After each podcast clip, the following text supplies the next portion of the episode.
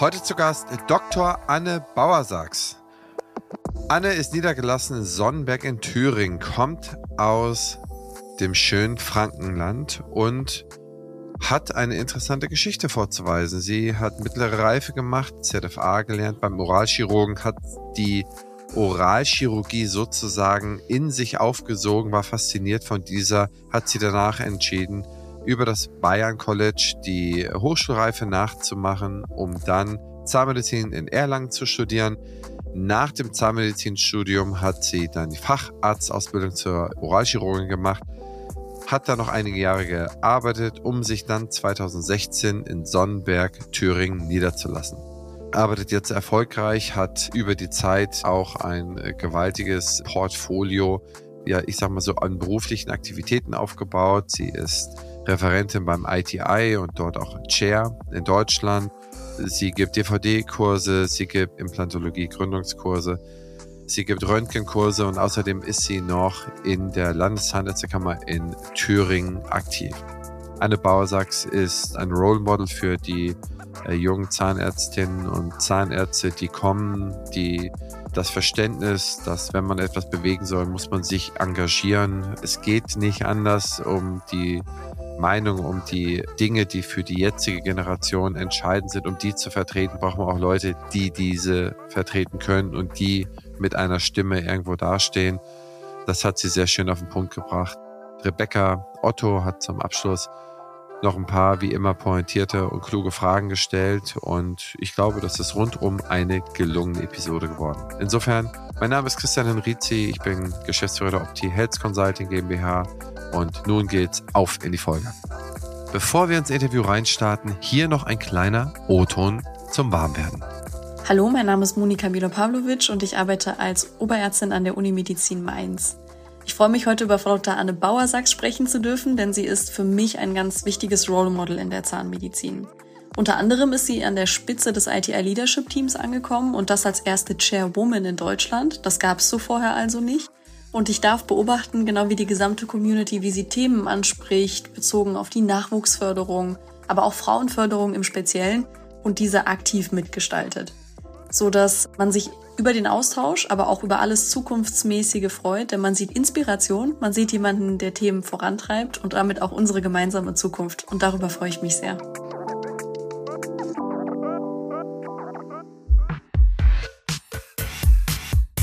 Herzlich willkommen beim Praxisflüsterer Podcast Staffel 10 Powerfrauen in der Dentalbranche in Zusammenarbeit mit Dentista.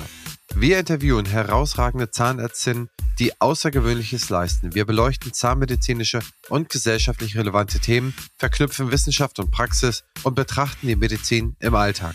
Erfahren Sie alles über die vielfältigen Leistungen und Biografien dieser Macherinnen und lassen sich von ihnen inspirieren. Partner dieser Staffel ist, wie immer, die BFS. Liebe Frau Dr. Bausachs, liebe Anne, erzähl mal, wer bist du? Wo kommst du her? Ja, mein Name ist Anne Bauersachs. Ich komme eigentlich aus Oberfranken, wie man das ein bisschen an meinem Dialekt hört. Bin niedergelassen als Oralchirurgin im Süden von Thüringen. Das jetzt seit siebeneinhalb Jahren und ja, genieße meine Zeit als Niedergelassene. Ursprünglich bin ich gelernte Zahnarzthelferin, habe beim Oralchirurgen gelernt und einfach Interesse gehabt, auf die andere Seite des Stuhles zu kommen. Okay, springe ich mal direkt rein. Also, warum hast du Zahnarzthelferin gelernt? Naja, ich habe Realschulabschluss gemacht und in der Realschule fand ich das Lernen zwar okay, aber es musste jetzt keine Eins und keine Zwei sein. Die Drei war auch okay. Lernen hat mich nicht so interessiert und in der Lehre habe ich dann gemerkt, dass es mir Spaß macht zu lernen, gute Noten zu haben. Und ich hatte nicht so ein festes Interesse. Eigentlich wollte ich Kindergärtnerin werden. Im Nachhinein bin ich ganz froh, dass ich einen anderen Weg eingeschlagen habe und hatte verschiedene Bewerbungen einfach beim Zahnarzt, beim normalen Arzt. Und der erste Zahnarzt hat gesagt, willst du die Lehre anfangen? Ich bin ihm sehr dankbar. Hat Spaß gemacht. Ja, schöne Zeit gewesen. Aber dann hast du die Lehre fertig gemacht und hast du dann nach der Lehre dann als ZFA gearbeitet oder hast du dann direkt die Hochschulreife nachgemacht oder was ist dann passiert? Genau, also ich bin dann direkt wieder auf das sogenannte Bayern-Kolleg und habe drei Jahre mein Abitur nachgemacht und hatte zum Glück wirklich einen Chef, der das irgendwie erkannt hat vor mir, dass ich vielleicht noch was anderes machen könnte und hat mich immer schon in der Lehre gefordert und gefördert, mir die ersten Anatomiebücher geschenkt und ja, dann war es eigentlich um mich geschehen. Und dann habe ich drei Jahre meine Fachhochschulreife gemacht und bin dann nach Erlangen gegangen, also in Franken geblieben und habe dort mein Zahnmedizinstudium gemacht.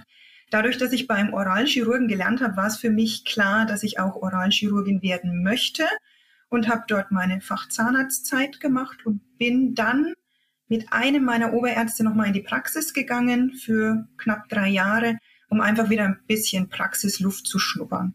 Das heißt, du hast in Erlangen dein Zahnmedizinstudium gemacht und dein Facharzt? Genau, den Fach Zahnarzt für Oralchirurgie, dann in der Mundkiefer-Gesichtschirurgie. Da hast du ja eine ganze Zeit lang auf Geld verzichtet, ne? Also ich meine, man hat die Lehre gemacht, man ist 19, man macht Bayern College, man jobbt vielleicht ein bisschen nebenbei, aber dann nochmal auf, was weiß ich, knapp zehn Jahre Geld zu verzichten, also bis man vielleicht so 7, 28, 29 war, oder wann hattest du deinen Facharzt? Wie alt warst du da? Mein Facharzt, jetzt muss ich mal glatt überlegen, ich war mit 28 fertig, ich war mit 31. Mit 31 hatte ich den dann. Dadurch, dass ich natürlich den Umweg über die Lehre gemacht habe, hat es ein bisschen länger gedauert. Ja, als Lehrling hat man nicht so viel Geld verdient. Dann war jetzt der Kontrast nicht ganz so groß, weil es nicht weiter bergauf ging. Natürlich mit Freunden, der Vergleich war ein bisschen doof in der Zeit, weil die natürlich schon Geld verdient haben. Aber konnte ich mich immer mit arrangieren. Also ich habe nie auf großem Fuß gelebt. Hat für mich gepasst, in den Ferien schön gejobbt, ob beim Zahnarzt oder bei der Deutschen Post, alles genutzt und ich bereue das nicht. Der Weg war es wirklich wert. Das Schönste ist ja, wenn man seinen ersten Arbeitstag hat als Zahnärztin, war das damals, da hatte ich noch nicht die Oralchirurgie. Und wenn man an diesem Tag merkt, man hat alles richtig gemacht und man ist angekommen in seinem Beruf. Also dieses Gefühl werde ich nie vergessen, da kriege ich schon Gänsehaut, weil das ist ja auch heute noch so. Ich liebe wirklich meinen Beruf. Ja, also ich finde das immer bemerkenswert, wenn man sich, also das, das möchte ich hier einfach mal festhalten. Man kann Geld verdienen, man ist in einem Alter, wo wirklich 100 Euro oder 50 Euro noch die Welt sind. Ne? Also das ist, wo man sagt, okay, geht man ins Kino, das kostet 15 Euro oder damals vielleicht 10 Euro noch, also in der, der äh, Prä-Corona-Zeit. Und man überlegt sich zweimal, ob man ins Kino geht, wo man jetzt ja fairerweise sagt, okay, darüber denkt man ja nicht mehr nach. Und dieser Zeit, wo man dann jung ist, und kein Geld hat, sich dann für zu entscheiden, okay, dass man Buch ausübt, der einen dann mehr Spaß macht oder der einen mehr mit Leben erfüllt.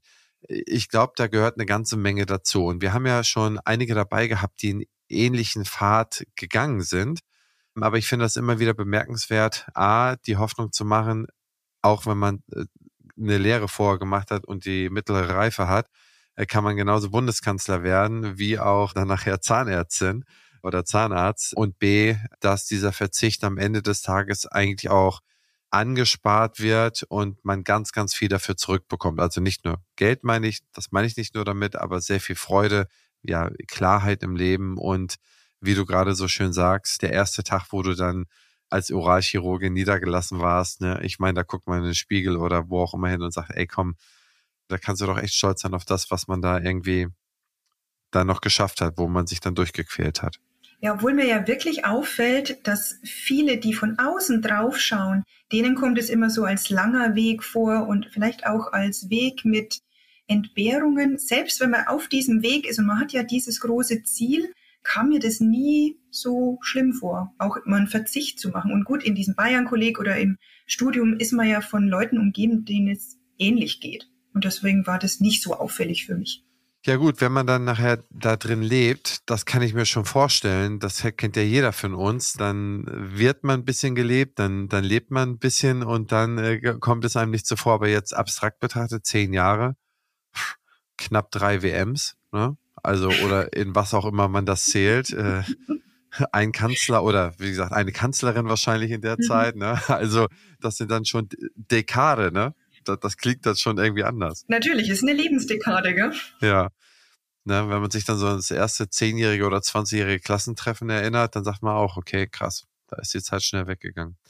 Nee, okay, cool. Und wann haben Sie sich dann tatsächlich niedergelassen? 31 sind Sie dann fertig geworden, so wie ich es verstanden habe. Da waren Sie nochmal mit einem Oberarzt drei Jahre in der Praxis. Das heißt, mit 34 haben Sie sich niedergelassen oder ist da noch was dazwischen passiert? Nee, ich habe als Fachzahnärztin noch in Erlangen ein bisschen gearbeitet und ich habe mich niedergelassen 2016 mit 36.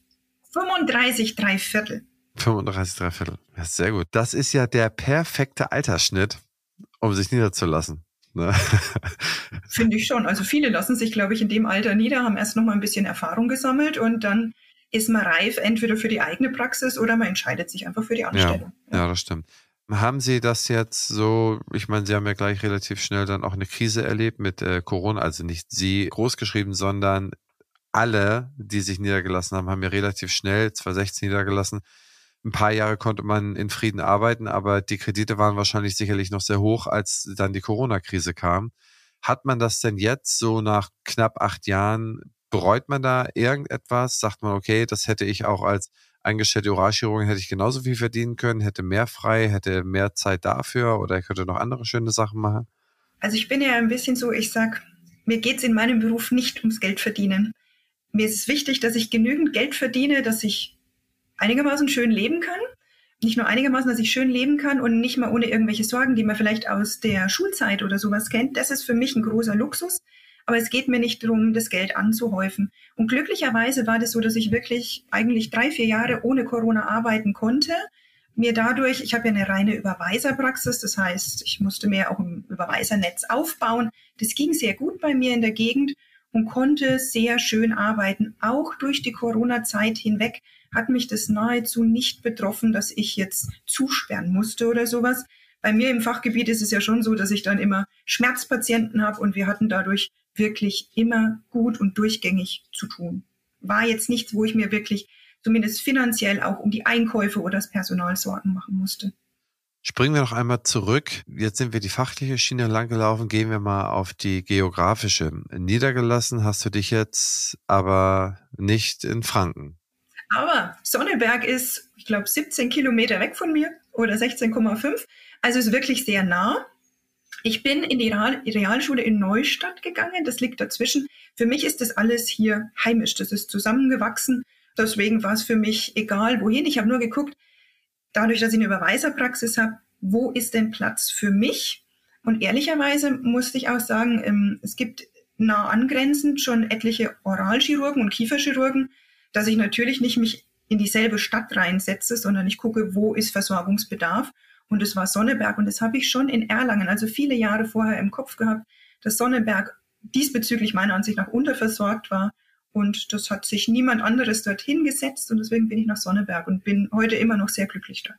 Äh, wohnst du denn auch da oder fährst du jetzt wirklich immer, wie du gerade sagst, zu deinem Heimatort? Fährst du dann in. Genau, ich pendel immer, aber ich fahre 15 Minuten und das ist ganz gut, weil ich dann abends ein bisschen abschalten kann, beziehungsweise meine Praxisgedanken noch etwas kläre. Und wenn ich zu Hause bin, dann ist die Praxis vielleicht nicht mehr ganz so präsent. Macht man sich da auch manchmal Gedanken, bevor sich niederlässt, okay, ich möchte in der KZV hier abrechnen oder lieber in der KZV da oder die sind ein bisschen komplizierter oder dann lieber dorthin oder hierhin? Ehrlicherweise habe ich immer, habe ich da noch nicht gewusst, dass KZV unterschiedlich abrechnen. Deswegen habe ich mir da überhaupt keine Gedanken darüber gemacht. Ich dachte, es gibt bundeseinheitliche Abrechnungsrichtlinien. Da war ich noch ein bisschen naiv, dass es unterschiedlich ausgelegt wird. Aber ich kann jetzt nicht sagen, dass ich mit der KZV Thüringen da irgendwie schlechte Erfahrungen gemacht habe. Nein, nein. Also, ob es ein Bewusstsein dazu gäbe, was Sie ja ganz klar verneint haben, also ich kenne das sehr häufig im, im Bereich zum Beispiel so Mainz, Wiesbaden, ne? wo ist man in Hessen oder ist man in der Pfalz, wo rechnet man dann, ne? Und wo äh, meldet man dann das an? Also man hört ja immer wieder, dass man sich da sehr intensiv mit beschäftigt als Gründer, Gründerin. Und ja gut, das nur mal ran. Hätte, hat mich mal interessiert. Ich wohl dann nicht. Also mit der KZV habe ich mich vorab nicht, nicht beschäftigt. Ja. ja, aber dann wenn man so auf ihre Vita schaut, dann ist ja dann mit der Zeit, soll ich das als Langeweile bezeichnen? Ist ja vielleicht ein bisschen Langeweile aufgekommen, wenn ich so schaue, was du alles machst. Das ist ja ganz schön krass. Da würde ich ganz gerne erstmal anfangen mit, du hast doch voll zu tun mit deiner Praxis. Wieso machst du das alles, was ich hier so sehe? Das ist ja, das ist ja Wahnsinn. Weil es mir Spaß macht. Ich sage immer, es reicht nicht für ein Leben. Also in der Uni hatte ich ja das Glück, in die Lehre so ein bisschen reinzukommen. Und wir hatten viele Oberärzte und Chefs, die uns auch gefordert und gefördert hatten bezüglich Vorträge halten. Und die Lehre hat mir ungemein Spaß gemacht. Und es macht es auch heute noch, jemandem was beizubringen. Und da sind so einige Vorträge gerade in Implantologie, DVT-Kurse dann schon hängen geblieben. Und dadurch, dass ich mich gerne für Kollegen engagiere, mache ich das ehrenamtlich für das ITI zum Beispiel, diese internationale Gesellschaft oder Gemeinschaft für Implantologie, wo ich in Deutschland eben im Moment Chairwoman bin. Das ist auch eine ganz tolle Aufgabe und ich denke immer, man wächst an den Aufgaben und wie Rebecca weiß, finde ich ja auch in der Landeszahnärztekammer in Thüringen. Ich finde, es gehört sich, wenn man etwas möchte, dass man sich auch dafür engagiert, dass man es bekommt und dass man dann da auch in einem Amt tätig wird. Und es sind immer wieder Herausforderungen, egal in welchem Amt, was ich alles so mache, ob es die Vorträge sind, ob es die Kammer ist oder ob es ITI ist. Das sind aber die Aufgaben, an denen man wächst. Und ich sehe das immer so ein bisschen als stetigen Prozess, dass man sich weiterentwickelt. Ich sage immer, irgendwann möchte ich das alles aufhören, aber dann glaube ich, wird es vielleicht doch langweilig für mich. Mal schauen, wie es wird.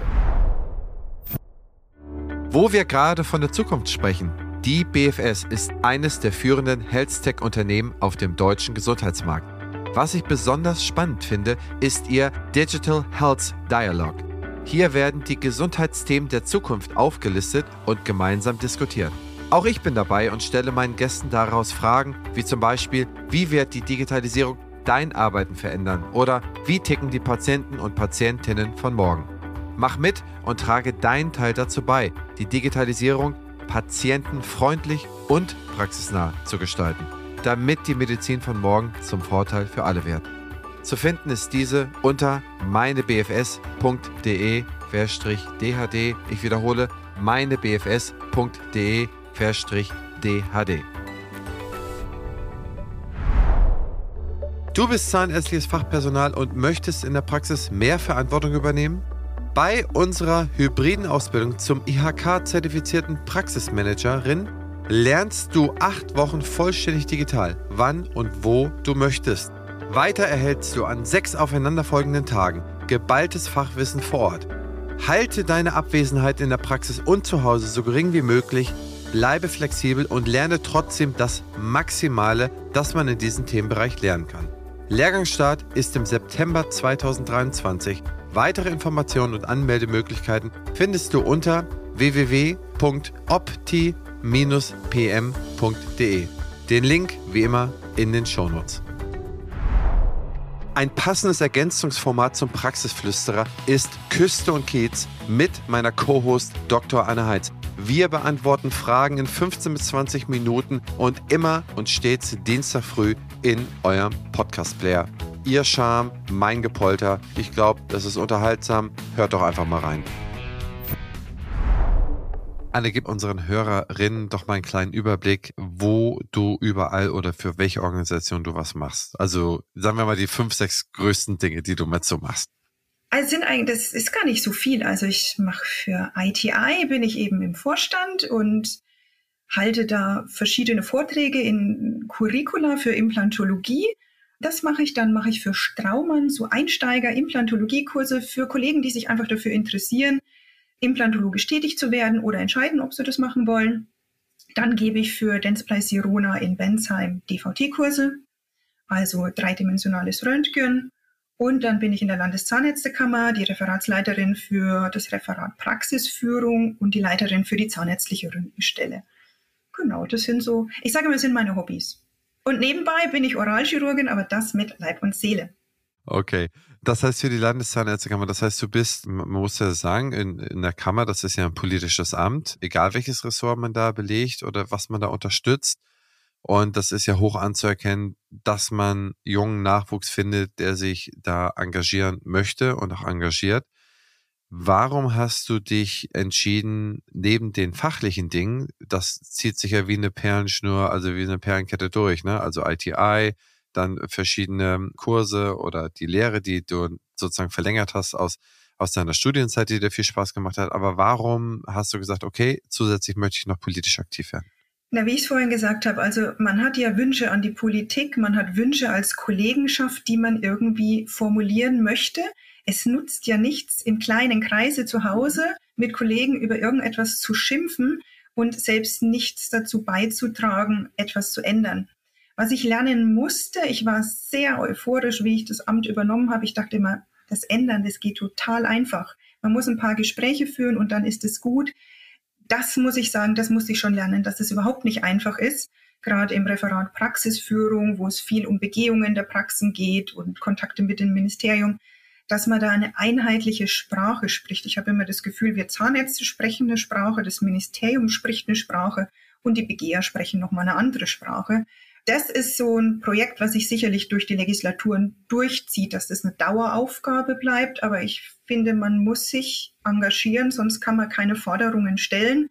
Und es ist auch wichtig, dass immer Jüngere natürlich auch diese Forderungen versuchen mit durchzusetzen. Es hilft uns jetzt nichts, wenn wir einen Vorstand haben, der ein Durchschnittsalter von 65 hat.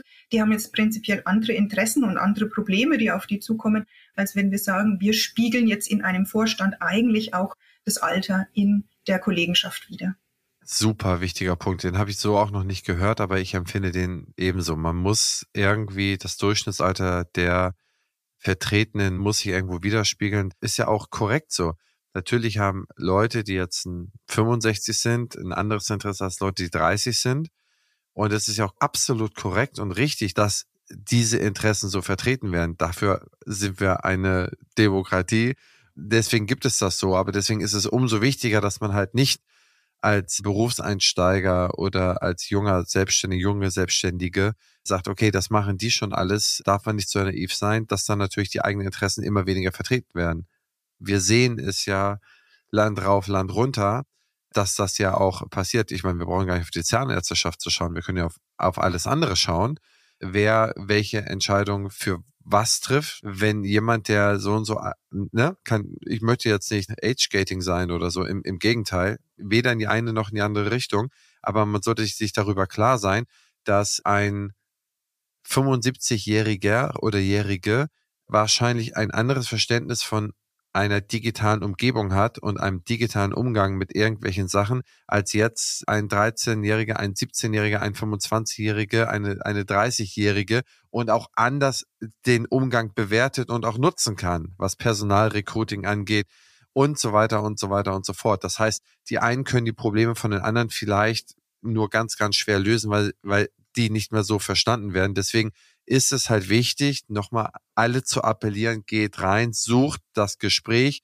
versteht die andere Position und versucht da eine gemeinsame zu finden oder auch verschiedene Ansätze zu nutzen, um da zum Ziel hinzukommen. Und ich glaube, das muss man eigentlich noch viel mehr, deswegen nutze ich jetzt einfach mal dieses Forum hier, das müssen wir eigentlich noch viel mehr in alle Kanäle reinschreien, dass man das begreift. Genau, das ist ganz wichtig. Also wer sich nicht engagiert, kriegt keine Lösung für sein Problem. Und nur wenn wir gemeinsam natürlich etwas wollen und an einem Strang ziehen, werden wir doch eine Lösung finden können. Nee, das ist ja cool. Wie lange bist du jetzt in der Landeszahnärztekammer Thüringen? Die zweite Legislatur. Jetzt mal rein, äh, ich weiß es nämlich selber nicht. Du wohnst ja in Bayern mhm. und du hast deine Praxis in Thüringen. Könntest du theoretisch, also wirklich offene Frage, ich weiß es nämlich wirklich nicht, könntest du theoretisch auch für die Kammer in Bayern antreten? Das glaube ich nicht, weil es ist entscheidend, wo meine Praxis niedergelassen ist. Habe ich auch noch nie drüber nachgedacht, weil ich bin Thüringer Oralchirurgin. Rebecca nickt, ja. Cool, haben wir auch wieder was gelernt. Ne? Man muss ja immer ein paar Learnings machen. Also, okay, habe ich verstanden. jetzt habe ich verstanden. Ich habe jetzt ein paar Sachen, die mir selber manchmal nicht klar waren. Jetzt hast du die aber eigentlich schon gesagt, du hast in einer oralchirurgischen Praxis, hast du ZFA gelernt, deswegen wolltest du unbedingt Oralchirurgin werden. Was mir die Frage nicht beantwortet ist, warum? Also, ich weiß, du hast da gelernt, aber warum? Einige sagen, okay, zu viel Blut, ich möchte auf gar keinen Fall das machen. Warum fandst du das faszinierend? Warum, weiß ich nicht. Ich fand es einfach faszinierend, dass ein bisschen mehr Adrenalinpegel immer da ist und das hat mich einfach interessiert, was der gemacht hat. Also ich wollte nicht nur den, das hört sich immer so primitiv an, nur absaugen, ja, und mich nur danach um den Patienten kümmern, sondern ich wollte das einfach tun, was mein Chef getan hat. Ich wollte das auch können. Was mich dazu angeregt hat, ich weiß es nicht. Das war die Arbeit, das war ein super Praxisteam damals, wirklich ein gutes Klima.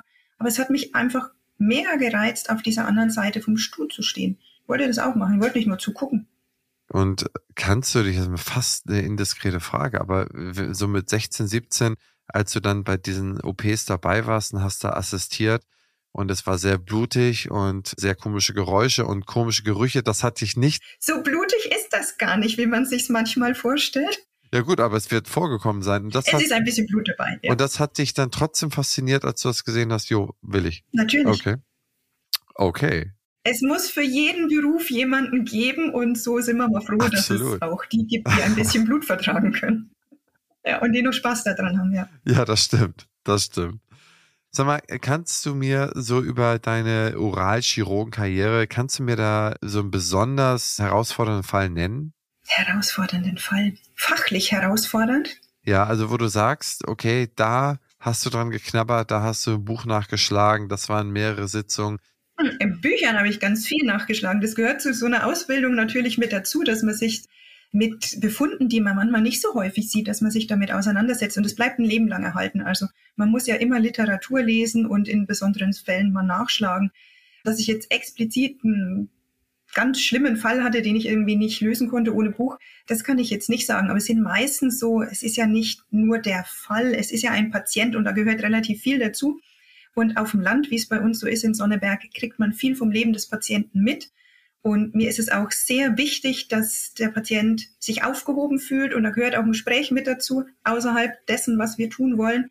Und die erzählen immer relativ viel und da sind es einfach manchmal private Schicksale, die einen, glaube ich, ein bisschen mehr fesseln, wo man sagt, okay, der Patient tut einem jetzt echt leid in der Situation. Aber fachlich muss ich sagen, bin ich sehr gut ausgebildet worden, Stück für Stück. Und dass ich jetzt an einem Fall verzweifelt bin, kann ich glücklicherweise noch nicht sagen. Nee, also ich meine auch nicht verzweifelt. Ich meine, ist es denn immer so, dass du sagst, okay, dieser Fall, also ich habe mal jemanden gehabt, der, also der heißt Oliver Ahlers, ich weiß ja aus Hamburg, der ist vielleicht auch bekannt, der hat gesagt, okay, ist ja wieder ein Fall, ah, der ist wahnsinnig spannend, äh, da ist das und das und das und das passiert und äh, da habe ich dann wochenlang dran gegrübelt, wie ich das dann mache und hier und dann und dann habe ich dann eine besondere Befriedigung daraus gezogen also das, was mich da interessiert ist, gibt es diese Momente, dass man sagt, okay, ich möchte mich jetzt an diesem Fall da festbeißen und dass ich den hier gelöst kriege und ich krieg's hin? Gibt es diese? Ja, das ist aber mit jeder Behandlung so, ob es jetzt der einfache Wackelzahn ist oder ob es ein ganz schwieriger Weisheitszahn ist, wo ich sage, okay, ich bereite mich darauf vor. Deswegen kommt der Patient einmal zum Beraten und er kommt zum Eingriff dann nochmal. Und die Zeit nutzt man natürlich gerade, wenn es was Herausforderndes ist, wenn die Wurzel sich um den Nerv schlingt oder umgekehrt dann ist es natürlich so, dass ich mich da mehr drauf vorbereite. Ganz klar. Dann ist es nicht dieser Routineeingriff. Wie hältst du dich äh, über, ich meine, du bist ja jung, bist jung niedergelassen.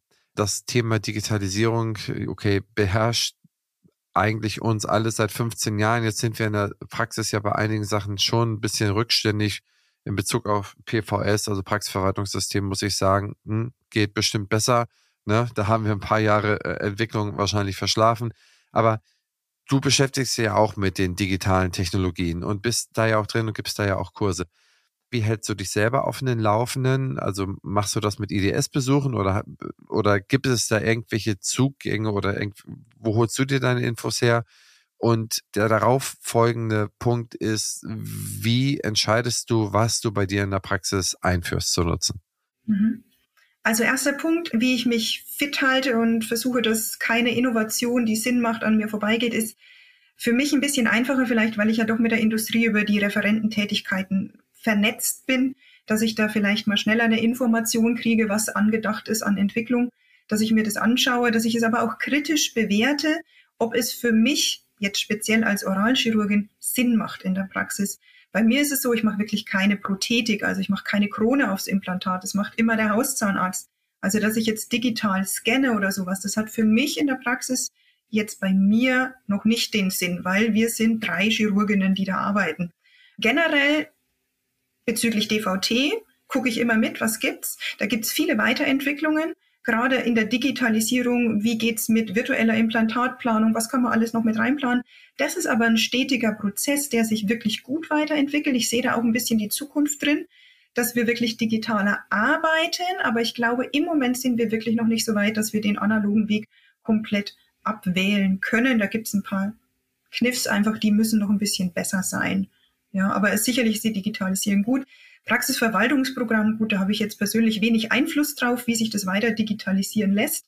Ich sehe es jetzt in der Anamnese, da bin ich im Moment persönlich ein bisschen am Hin und Her überlegen, ob ich die digital vom Patienten haben möchte, indem die das am Tablet ausfüllen.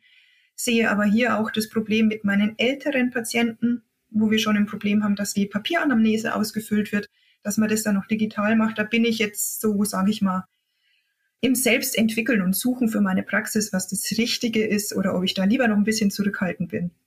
Ja. Wenn du die Sachen dann durch deine, wie gesagt, Referententätigkeit siehst du ja auch viel, dir wird ja auch wahrscheinlich einiges vorgestellt und hast das Öfteren auch schon mal gesagt, okay, oh, das macht, macht für mich keinen Sinn oder das finde ich interessanter, baue ich, arbeite ich mich ein. Das kann ich nachvollziehen. Was würdest du den äh, jungen Kolleginnen und Kollegen empfehlen, die nicht Referent sind, eigentlich nicht so die Kontaktpunkte haben, wo denen die Sachen vorgestellt werden? Ist das immer noch so klassisch? Würdest du es auch sehen für unsere Generation? Wir sind ja quasi ein Alter.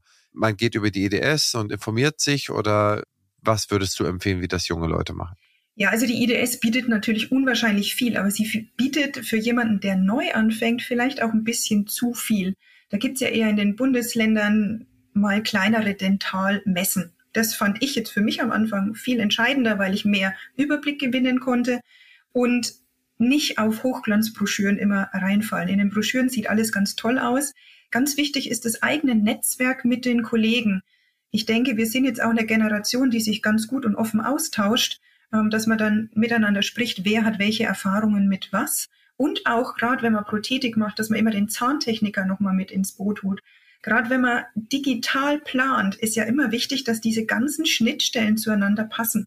Dann hat man sich was ganz Tolles Digitales gekauft in der Praxis und dann muss man eine Schnittstelle vielleicht noch freikaufen oder es ist gar nicht möglich, um mit der Techniker-Software zu kommunizieren. Ich denke, das ist eine Teamarbeit, dass man sich da was raussucht, was passt und immer mit Kollegen sprechen. Also ich habe wirklich viele Kollegen, die mal anrufen und sagen, Mensch, hast du damit schon gearbeitet? Was hältst du davon? Das finde ich ist immer das Hilfreicheste. Und man im Laufe des Berufsalltages hat man auch so seine Vertreter, wo man sagt, denen kann man echt vertrauen von den Firmen.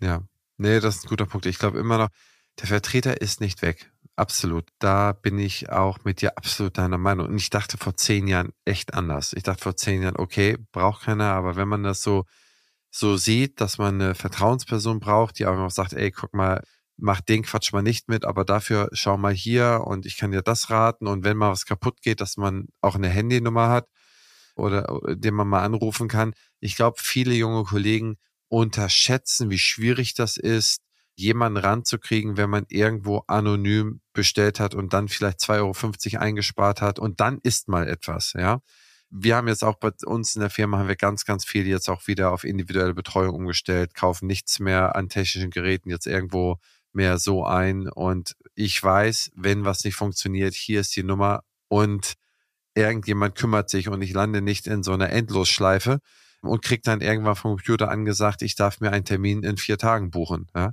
Das, das will man ja gar nicht mehr und das kommt halt auch immer mehr. Das heißt, ich glaube, das shiftet um das sehe ich genauso und IDS ist interessant und ich liebe ja immer die Regionalmessen. Aber ich habe da auch immer das Gefühl über die letzten Jahre bekommen, dass da immer weniger Aussteller sind. Wo gehst du immer hin? Gehst du nach München oder wo, wo gehst du hin? Nach Leipzig, München? Also genau, ich war in Leipzig, wie ich mich habe niederlassen wollen und ich war in München gewesen. Es ist aber der Trend und das merken wir ja auch bei Kongressen, die wir veranstalten, dass trotzdem immer weniger Hersteller, Anbieter bei den Messen dabei sind. Ich finde es sehr schade. Natürlich haben die genauso Probleme wie alle anderen. Sie haben Personalprobleme. Das kostet auch was, sich auf Messen auszustellen. Und die wollen natürlich auch eine gewisse Resonanz. Haben die ein paar Jahre nicht genügend Resonanz nach so einer Messe gehabt in einer gewissen Stadt, dann stampfen die das natürlich auch ein. Ja, ist aber sehr schade, weil ich finde, dieses Zwischenmenschliche, das darf uns nach Corona nicht äh, verloren gehen, dass wir miteinander sprechen und eigentlich sich auch mal so einen Stuhl oder was man sich auch immer kaufen möchte, vor Ort zeigen lässt. Das ist ja nur auf der Messe die Möglichkeit, sich das vorstellen zu lassen. Hm? Ja, bin ich, bin ich komplett bei dir. Absolut richtig. Springen wir mal nochmal auf die Arbeit und hier in dem Umgang mit den Patienten. Ich finde das immer faszinierend. Also ich habe selber mehrere oralchirurgische Eingriffe gehabt und aus meiner Betrachtung, ich hatte jetzt eine WSR, eine Revision von der WSR und noch so ein paar andere Sachen. Und ich habe da schon irgendwie einen gewissen Respekt immer vorgehabt. Und ich kann auch nicht sagen, dass ich so ein, zwei Tage vor der Behandlung hätten wir so einen Podcast nicht führen können. Also da sind auch am besten die Kinder nicht in der Nähe oder irgendjemand anders, wo ich irgendwie meine schlechte Laune loswerden kann. Hast du da irgendwie dir irgendwie so besonders sensibles Umgehen angeeignet oder gibt es da auch so, so psychologische Kniffs oder, oder hast du, gibt es da auch so Kurse in dieser Facharztausbildung, wie man da mit diesen Patienten umgeht? Denn ich kann mir schon vorstellen, dass da immer ein bisschen Angst ist. Also ich glaube, kein einziger Patient freut sich auf das, was ich mit ihm vorhabe, operativ, würde ich mal so sagen. Jeder bringt ein bisschen Aufregung mit und ich glaube, das ist auch ganz normal. Man weiß ja immer als Patient nicht, was passiert denn jetzt auch genau. Und es gibt keine Kurse, zumindest nicht in meiner Fachzahnarztausbildung, dass ich lerne, mit dem Patienten umzugehen. Und da muss ich ehrlicherweise sagen, das gab es weder im Studium noch in der Fachzahnarztzeit. Kann man sich sicherlich Kurse buchen, wie man mit Patienten kommuniziert. Das Wichtige für mich ist, ruhig zu bleiben. Bin ich ruhig, strahle ich meine Ruhe aus und die versuche ich an den Patienten weiterzugeben. Bei mir ist es so, ich erkläre dem Patienten während des Eingriffs, was ich tue. Nicht natürlich im Detail, sondern ich erkläre, es rumpelt mein Bohrer. Ich versuche das total einfach zu erklären. Oder es drückt oder es schabt. Dass der weiß, ich bin bei ihm, ja. Ich bin auch niemand, der die Augen abdeckt beim OP-Eingriff, weil ich will wissen, wie es dem Patienten geht. Und das klappt eigentlich ganz gut, muss ich sagen. Nicht nur eigentlich, es klappt gut. Es gibt ganz wenige, die dann sagen, boah, das war die Hölle. Also immer den Patienten mit ins Boot nehmen. Er ist keine Nummer. Er muss wissen, er ist jetzt unser Mittelpunkt. Ich glaube, das ist auch immer die Angst davor. Also bei mir persönlich war es immer so die Angst davor, als ich da mittendrin war, war das immer noch, war es eigentlich immer okay. Ja, und ich sage meinen Patienten vorher auch, wenn wir gerade die Dauer haben, wie lange das ungefähr dauert, dass sie sich darauf einstellen können. Manche denken ja, dass sie vier Stunden kommen für Weisheitszähne entfernen. Das geht nicht. Da kommen wir wieder zu KZV. Dafür werden wir zu schlecht entlohnt. Vier Stunden können wir uns nicht Zeit lassen. Und es muss auch für den Patienten natürlich fix gehen. Der weiß dann, was er mitbringt an Zeit. Und man versucht es vorher und danach einfach in ein schönes Gesamtkonzept zu packen. Ich möchte jetzt einmal mit einem Punkt aufräumen und zwar mit der sogenannten Männerdomäne und nur Männer können jetzt hier tiefe Achter ziehen und so weiter und so fort. Und da, wie oft habe ich mein Leben erzählt bekommen, die Kollegin hat mich immer geholt, um die Achter zu ziehen, äh, weil sie nicht genug Kraft hatte und so weiter. Räum mal auf damit. Operative Eingriffe haben nichts mit Kraft zu tun. Das mal als erstes. Ja? Für mich ist es immer ein bisschen schwierig, weil ich kenne dieses Männer-Frauen-Klischee natürlich, aber für mich gibt es das nicht. Ich akzeptiere das nicht, dass es es gibt. Ich sage, wir Frauen können das ganz genauso. Und es zeigt es ja auch. Also es hat was mit Technik zu tun, das kann man erlernen. Und es gibt nur vielleicht den Schneidepunkt, dass man sagt, ich kann Blut sehen oder ich kann kein Blut sehen. Ja, oder ich habe das Talent dafür, handwerklich zu arbeiten, was Zahnmedizin ist, oder ich habe es nicht. Das hat aber nichts mit Mann und Frau zu tun und es zeigt ja jetzt auch die Entwicklung, dass immer mehr Frauen Zahnmedizin studieren und zahnmedizinisch dann auch angestellt sind oder sich niederlassen. Und ganz viele Kurse, die ich auch gebe, sind dominierend logischerweise in der Konsequenz auch weiblich belegt. Ja? Und es sind oralchirurgische, implantologische, röntgenologische Kurse. Und warum sollen wir es nicht können? Also natürlich kenne ich das auch, dass mich jemand fragt, gerade, gerade ältere Herr, Mädchen, wie viele Zähne hast du denn schon gezogen oder so? Ja, dann fühle ich mich mittlerweile eher und sage, super, er nennt mich Mädchen. Und den Rest nehmen wir einfach mal harmlos. Manchmal zeige ich denen meine wenigen Muskeln, die ich am Arm habe und versuche immer einen Witz draus zu machen. Letztendlich lache ich da drüber, weil ich habe niemanden mehr, den ich holen kann. Und der Patient muss mit mir gemeinsam durch und es hat bisher immer geklappt, deswegen entspannen. Und wir, also was wir auch nicht machen dürfen, dass wir Frauen das wirklich mega thematisieren, dass wir sagen, oh Gott, der denkt jetzt, ich bin kein Mann. Nein, wir sind doch gleichwertig. Also ich sehe da überhaupt kein Problem. Nee, absolut. Also ich habe auch noch nie jemanden gehört als Frau, der mir gesagt hat, okay, ich habe da nicht genug Kraft gehabt, um das und das irgendwie hinzubekommen. Aber ich habe diese Geschichten schon oft gehört. Ne, dass das vermeintlich auch ein, mein ehemaliger Chef hat mir immer gesagt, er hat immer, musste er für die ganzen Frauen die, die Zähne ziehen und so weiter, egal wo er war. Also ich glaube, das ist vielleicht immer noch so ein bisschen hängen geblieben oder das kommt vielleicht noch aus dem dritten Semester oder so.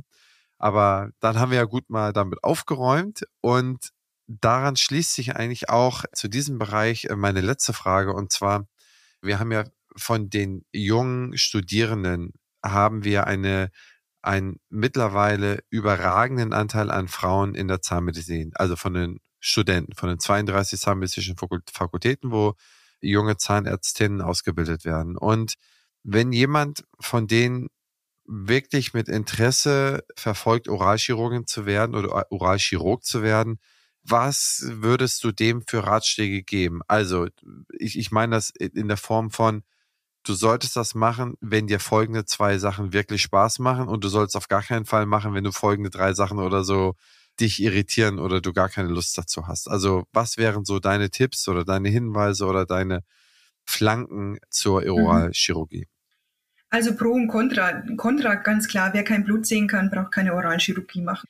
Wer Stress nicht aushält, braucht es eigentlich auch nicht, weil ich hatte es vorhin schon mal gesagt, wir haben ein bisschen, habe ich zumindest das Gefühl, manchmal ein bisschen mehr Adrenalin, weil natürlich auch Dinge passieren können während operativer Eingriffe, dass man da immer präsent ist und dass man vielleicht auch als Niedergelassener dann nicht so viel Freizeit hat, weil bei mir persönlich ist es so, es gibt keinen Notdienst für meine Patienten, sondern wenn was ist, bin ich immer die Ansprechpartnerin und habe immer mein Praxishandy bei mir.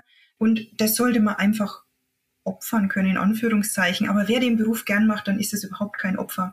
Wenn man sich für Chirurgie interessiert, für Implantologie, ein bisschen auch mehr für Medizin vielleicht, dann ist die orale Chirurgie sicherlich eine gute Wahl. Was ich gemacht habe im Studium, was ich auch gut fand, dass ich die Semesterferien genutzt habe und habe formuliert.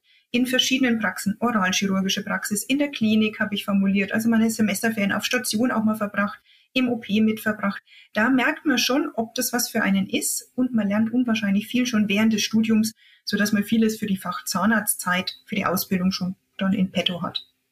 Und eine gute Weiterbildungsstelle suchen. Also da muss man natürlich auch sich vorher bei den Kollegen umhören, wer ist ein guter Weiterbilder, weil es geht ja nicht nur darum, dass man dort ist und dann operiert und wir sagen immer Weisheitsszene rausschrubbt für den Chef oder die Chefin, sondern man will ja was lernen dabei. Und das ist mir jetzt auch wichtig. Ich habe gerade eine Weiterbildungsassistentin, dass wir gewisse Dinge gemeinsam machen, dass wir Dinge besprechen, dass sie das auch wirklich lernt und nicht vor, ich voraussetze, dass sie irgendwas kann. Ja. Und da kommt aber das, dass mir das Lernen oder das Lehren ganz viel Spaß macht, natürlich vielleicht ein bisschen zugute. Da sollte man vorher schauen, dass man einen Chef hat, der das wirklich fördert. Nee, das sind wirklich sehr, sehr gute Punkte. Das ist für mich sehr gut sortiert. Das bringt mich zu dem Punkt. Also wenn sich junge Leute dahergehen und sagen, sie wollen sich niederlassen und sie wollen eine Überweiserpraxis haben, das heißt, sie wollen in die MKG Oralchirurgie oder in die KFO äh, gegebenenfalls gehen, KFO mal ein bisschen ausgeklammert, dann ist es ja, wie du eingangs erwähnt hattest, immer ein Riesenpunkt, noch mehr als der, als der normale Zahnarzt, wo du dich niederlässt. Und da hattest du jetzt dir schon etwas gesehen. Du musst aber trotzdem deine Praxis finanzieren, du musst die Räume mieten, du gehst viele Verpflichtungen ein. Hast du da Respekt vor der Situation gehabt, dass der möglicherweise dir nicht eine einzige Praxis irgendeinen Patienten zuschickt, weil du ja so abhängig bist von anderen Praxen? Oder wie hast du die Zeit vor deiner Niederlassung, die zwei, drei Jahre und insbesondere das letzte halbe Jahr vor deiner Niederlassung, wie hast du über dieses Thema nachgedacht? Also ich war lange Zeit der Meinung, dass ich mich nicht niederlassen werde. Ich habe mich bei meinem Chef in München sehr wohl gefühlt und hatte, ich weiß nicht, es hat alles gepasst für mich. Ich dachte nicht, dass ich mich niederlasse. Es war gut in der Anstellung, ich hatte meine Freizeit, ich konnte meinen Hobbys nachgehen, habe schön und gut gearbeitet, war alles passend für mich. Und es, es gab auch keinen Schlüsselmoment, wo ich sage, auf einmal, ja, aber es war auf einmal, auf einmal dachte ich mir, du machst dich selbstständig. Und natürlich München, Franken, München, Thüringen bin ich relativ häufig gependelt an den Wochenenden und ich hänge an meiner Familie, an meiner Gegend hier und an den Freunden und dachte dann irgendwie, du möchtest schon eigentlich wieder nach Hause, irgendwie in diese Gegend. Und da war natürlich nur die Möglichkeit, dass ich sage, ich mache mich selbstständig. Und es war, ich denke, maximal zwei Tage, wo für mich die Entscheidung gefallen ist. Ich bin häufig so, dass ich, wenn ich über etwas nachdenke, sehr schnell die Entscheidung treffe weil ich mich damit nicht mehr beschäftigen möchte. Ich möchte einen Haken dahinter machen. Und dann war die Entscheidung da. Ich hatte immer einen Existenzgründungsberater in petto, der meine ganzen Versicherungen gemacht hat. Den habe ich angerufen, habe gesagt, da möchte ich hin. Ich habe mir schon zwei Immobilien rausgesucht, gucken wir die bitte zusammen an.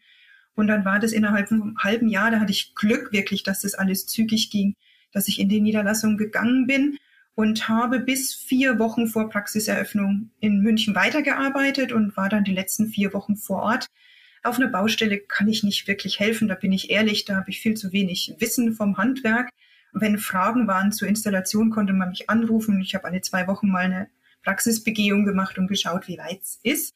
Und habe dann einfach mich persönlich vorgestellt. Also wir haben relativ viele Zahnärzte in Sonneberg und Umkreis. Bin dahin mit meinem schön vorbereiteten Mäppchen, habe mich nett vorgestellt, gesagt, wer ich bin und was ich anbiete. Und nein, ich hatte wirklich keinen Tag Angst, dass ich irgendwie von Patienten nicht besucht werde. Also es war mir irgendwie, irgendwie hatte ich ein gutes Gefühl. Und es hat sich auch bestätigt. Also vom ersten Tag an hatte ich gut zu tun und das war schön. Ach, so soll es ja auch laufen. So ist es ja wie an der Schnur gezogen. Also ich denke mal, die normale Zahnarztpraxis, die muss sich keine großen Gedanken über Patienten machen. Ne? Im Zweifel muss sich Gedanken über eine gute Agentur machen und dann kommen die Neupatienten schon. Ja, das ist eigentlich sogar einfach. Nur wenn man davon abhängig ist, dass andere einem Patienten schicken, ja, dann ist die Situation ja schon immer so ein ganz kleiner Dreh anders, ja. Und da äh, erwische ich oft junge Leute. Wir hatten auch gerade wieder die Opti Summer School hier mit 100 Existenzgründern. Wir haben da so 40 Spezialisten dabei gehabt. Also wir machen immer so, so 30 bis 40 Prozent von wirklich so Oralchirurgen im KG-Land. Und ich würde sagen, ich habe es jetzt nicht aufgeschrieben und nicht mit Excel kontrolliert, aber von den Gesprächen, die ich geführt habe, war das Nummer eins. Neben Familienplanung war das Nummer eins der Bedenken, was passiert denn, wenn mir kein Zahnarzt irgendwelche Patienten schickt. Ist ja, man muss ja sagen, es ist ja gut, auch wenn man reflektiert und sieht, dass dabei ein Risiko ist. Man muss halt mit Bedacht seinen Standort auswählen. Und wenn ich jetzt wieder an München zurückdenke, da gab es natürlich ganz viele Oralchirurgen, ganz viele Kieferchirurgen und noch viel mehr Zahnärzte. Wenn ich mich in so ein Haifischbecken reinsetze, dann muss ich mir das sicherlich sehr gut überlegen. Jetzt in Thüringen haben wir weniger große Städte, die wirklich eng besiedelt sind, aber bei uns auf dem Land, das ist ja leider Gottes eher rückgängig, wie viele Zahnärzte wir da haben. Und deswegen werde ich, glaube ich, da immer zu tun haben. Ja, ja, das stimmt. Zum Abschluss, Anne, gib mir mal eine Sache, die man von dir nicht erwarten würde, wenn man dich nicht kennt? Ich denke mal, ich bin relativ durchschaubar, einfach strukturiert, habe meine Hobbys, was alles mit Arbeit was zu tun hat. Was mache ich denn Außergewöhnliches? Ich mache eigentlich, ich bin ein ganz normaler Durchschnittsmensch. Ich mache nichts Außergewöhnliches. Ich gehe total gern mit meinem Hund spazieren, grabe unwahrscheinlich gerne den Garten um und mehr Aufregendes gibt es, glaube ich, nicht in meinem Leben, würde ich sagen. Ich brauche in meiner privaten Zeit eher alles, was mit Ruhe zu tun hat, muss ich ehrlicherweise sagen. Das, was übrig bleibt, ist sehr ruhig. Okay, was für einen Hund hast du? Einen Rauhaardackel. Einen Charakter Rauhaardackel mit eigenem Kopf. Ah, okay. Ja, cool. Ja, liebe Anne, vielen, vielen Dank. Das war total aufschlussreich. Für mich äh, ist das total spannend gewesen zu sehen, wie jemand denkt, der so viel Angst zumindest in mir erzeugt hat, nicht du, sondern mein Oralchirurg, mal darüber zu sprechen, was es da auf deiner Seite da ausmacht, war total spannend. Äh, Rebecca, ich würde mal das Zepter an dich übergeben äh, für den zweiten Teil und ja, viel Freude. Ich bin gespannt, was du so noch rausfragen möchtest. ja, danke nochmal, Christian, für den ersten Teil und man sieht einfach auch bei dir, Anne, dass du auch eine Powerfrau bist, die ganz toll ihren Weg geht, ja, die niedergelassen ist in der eigenen Praxis, äh, wo wir auch hören, dass Heimat eine Rolle gespielt hat, dass viele in, auch wenn sie im, beim Studium woanders sind, wieder zurück in die Heimat gehen. Und was man auch merkt, unsere Powerfrauen, die wir jetzt in der Staffel hatten, hatten oft nicht den geraden Weg. Ja, also die hatten nicht sofort Abitur, Studium und sofort Praxis, sondern oft waren da auch nochmal der ein oder andere Abstecher dabei. Deswegen danke, dass du dabei bist und ich finde es toll, dass du uns an deiner Geschichte auch teilhaben lässt.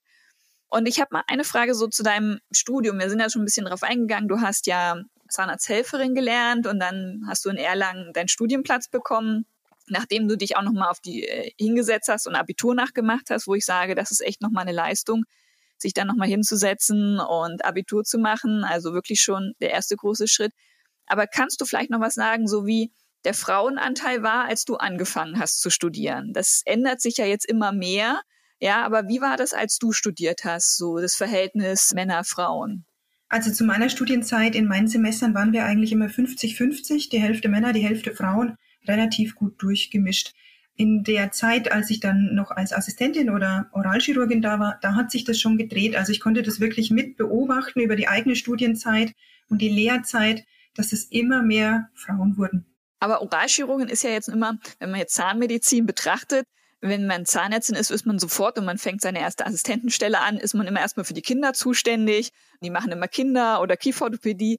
Wie war bei dir vielleicht der Frauenanteil dann in deiner Facharztausbildung? Weil chirurgische Fächer ist, wir haben ja vorhin schon mal drüber gesprochen, die sind ja einfach immer noch ein bisschen männerdominiert. Man hat es einfach im Kopf, dass das von Männern gemacht wird. Und die Gruppe der Oralchirurgen wächst, das sehen wir auch. Aber wie war das zu deiner Zeit, als du das noch so gemacht hast? Also zu meiner Klinikzeit war ich in der Klinik, in der Abteilung, zumindest als angehende Oralchirurgin die einzige Frau.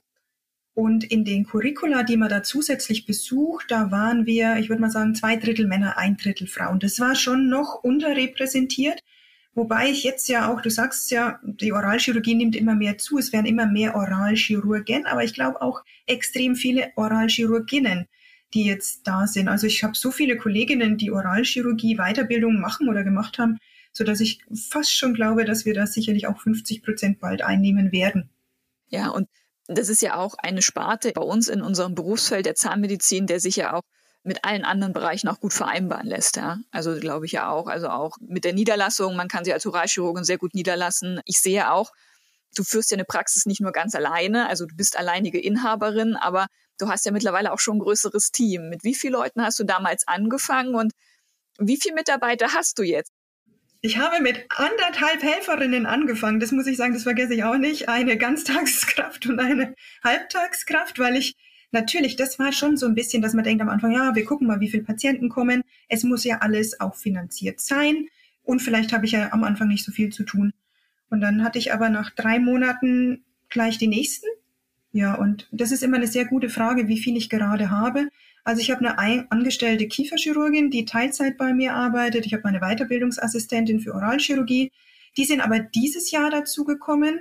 Davor hatte ich eine angestellte Zahnärztin, die wollte nicht ihre Weiterbildungszeit machen, hat einfach zahnärztlich chirurgisch gearbeitet. Und ich habe drei Azubis, zwei ganz neu, die ganz neu frisch willkommen sind im Team, jetzt seit dem 1.8., eines im zweiten Lehrjahr. Und dann würde ich mal sagen, wir sind im Moment so 14 im Team. Die meisten Vollzeit, nicht alle. Also im Moment, ich habe jetzt nichts zum Holzklopfen, ist es wirklich so, dass ich sage, ich bin ganz gut aufgestellt.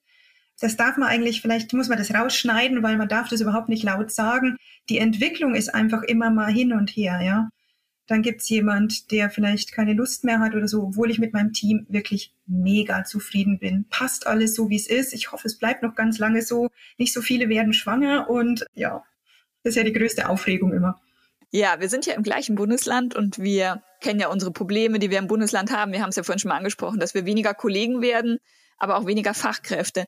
Hast du den Eindruck, dass du, du bist ja in der südlichen Region, in, in der ländlichen Region, dass man im ländlichen Bereich einfach auch noch besser vielleicht auch Mitarbeiter finden kann, weil diese Mund-zu-Mund-Propaganda gut funktioniert oder weil die Mitarbeiter auch ungern weit fahren wollen oder weil es weniger Auswahl gibt an Chefs, die die einen abwerben können.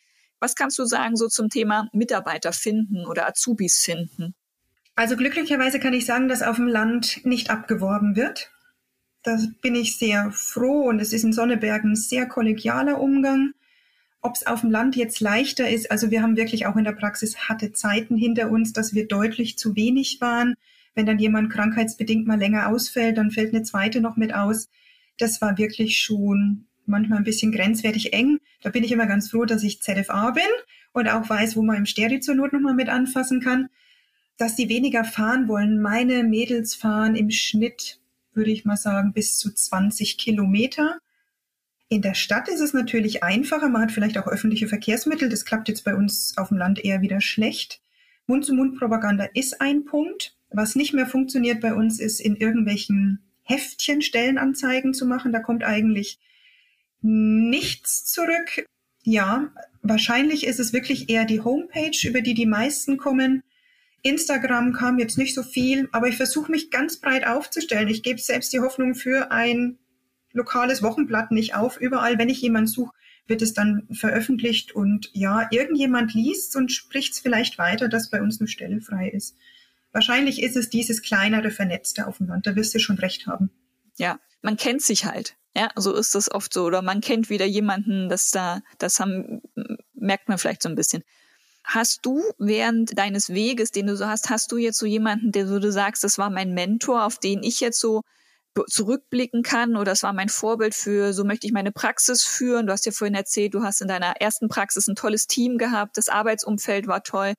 Hast du da vielleicht so ein, zwei Menschen in deinem Leben gehabt, die dich so ein bisschen begleitet haben und dich unterstützt haben? Ja, und vor allem die mich haben auch wachsen lassen, sage ich immer. Das ist definitiv Professor Neukam aus Erlangen, mein damaliger Chef. Das war immer ganz interessant. Er hat, wir hatten schwarze Couchgespräche. Wir mussten also immer wieder Personalgespräche führen und man hat mit, sich mit ihm unterhalten. Und in dem Gespräch hat man noch nicht gemerkt, dass man wieder neue Aufgaben bekommt und wir mussten immer ein Gesprächsprotokoll schreiben und dann hat man gemerkt, im Protokoll schreiben, da ist eine neue Aufgabe wieder entstanden. Und da bin ich wirklich nochmal gewachsen, wo ich sicherlich oft gedacht habe, da kann ich nicht mehr hinwachsen, da ist meine Grenze erreicht. Und das hat er sehr gut gemacht, dass er recht spielerisch meine Grenzen erweitert hat. Da bin ich ihm furchtbar dankbar. Und auch Professor Schlegel, mit dem ich nach München gegangen bin, ist eine Person, wo ich sage, ja, er ist mein Mentor. Ich habe mir vieles von ihm abschauen können, operativ oder eben auch mit den Vorträgen. Er hat uns Assistenten immer irgendwo mit reingebracht. Hätten wir ihn nicht gehabt, wären wir sicherlich heute nicht so als Referenten unterwegs. Ja, das sind so meine Hauptpersonen, wo ich sage, die sind mir ganz wichtig. Ich habe noch eine Frage zum Schluss und zwar, Du hast ja über deinen Weg erzählt. Du hast ja auch erzählt, dass du nicht immer so viel Freude beim Lernen hattest. Wenn du jetzt der jüngeren Anne, die so 15, 16 ist, vielleicht einen Rat geben könntest, hast du da vielleicht eine Idee, welchen Rat du deinem jüngeren Ich geben würdest? Ja, das ist ja eigentlich der Rat, den ich meinen Lehrlingen geben möchte oder auch mache, dass es sich immer lohnt, dass man sich anstrengt, ja, dass man dadurch immer neue Türen wieder öffnet und sich das Leben vielleicht doch nochmal ganz anders verändert, als man das eigentlich erwartet hat. Also das Anstrengen ist, auch wenn es manchmal anstrengend ist, sinnvoll. Okay, super. Vielen lieben Dank für deine Zeit. Ja. Vielen lieben Dank, dass ich teilhaben durfte. Das war wirklich sehr schön, die Zeit mit euch. Ja, also Anne, danke für deine Zeit und für deine aufrichtigen und wirklich total schönen Antworten. Das hat sich richtig gut angehört. Ich glaube, das macht sehr viel Mut. Das ist ja selbst über den zweiten Bildungsweg und dies und das, das klingt trotzdem bei dir irgendwie so perfekt.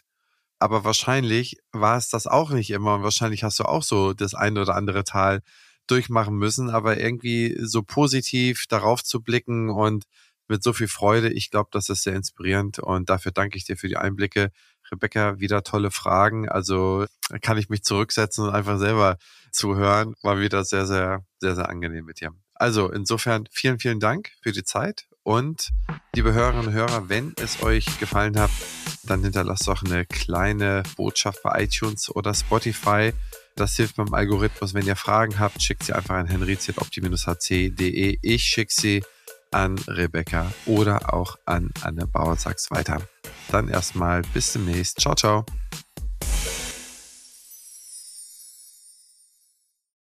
Dieser Podcast ist eine Produktion der Opti Health Consulting GmbH. Inhalt und Redaktion unterliegen der Verantwortung von Opti.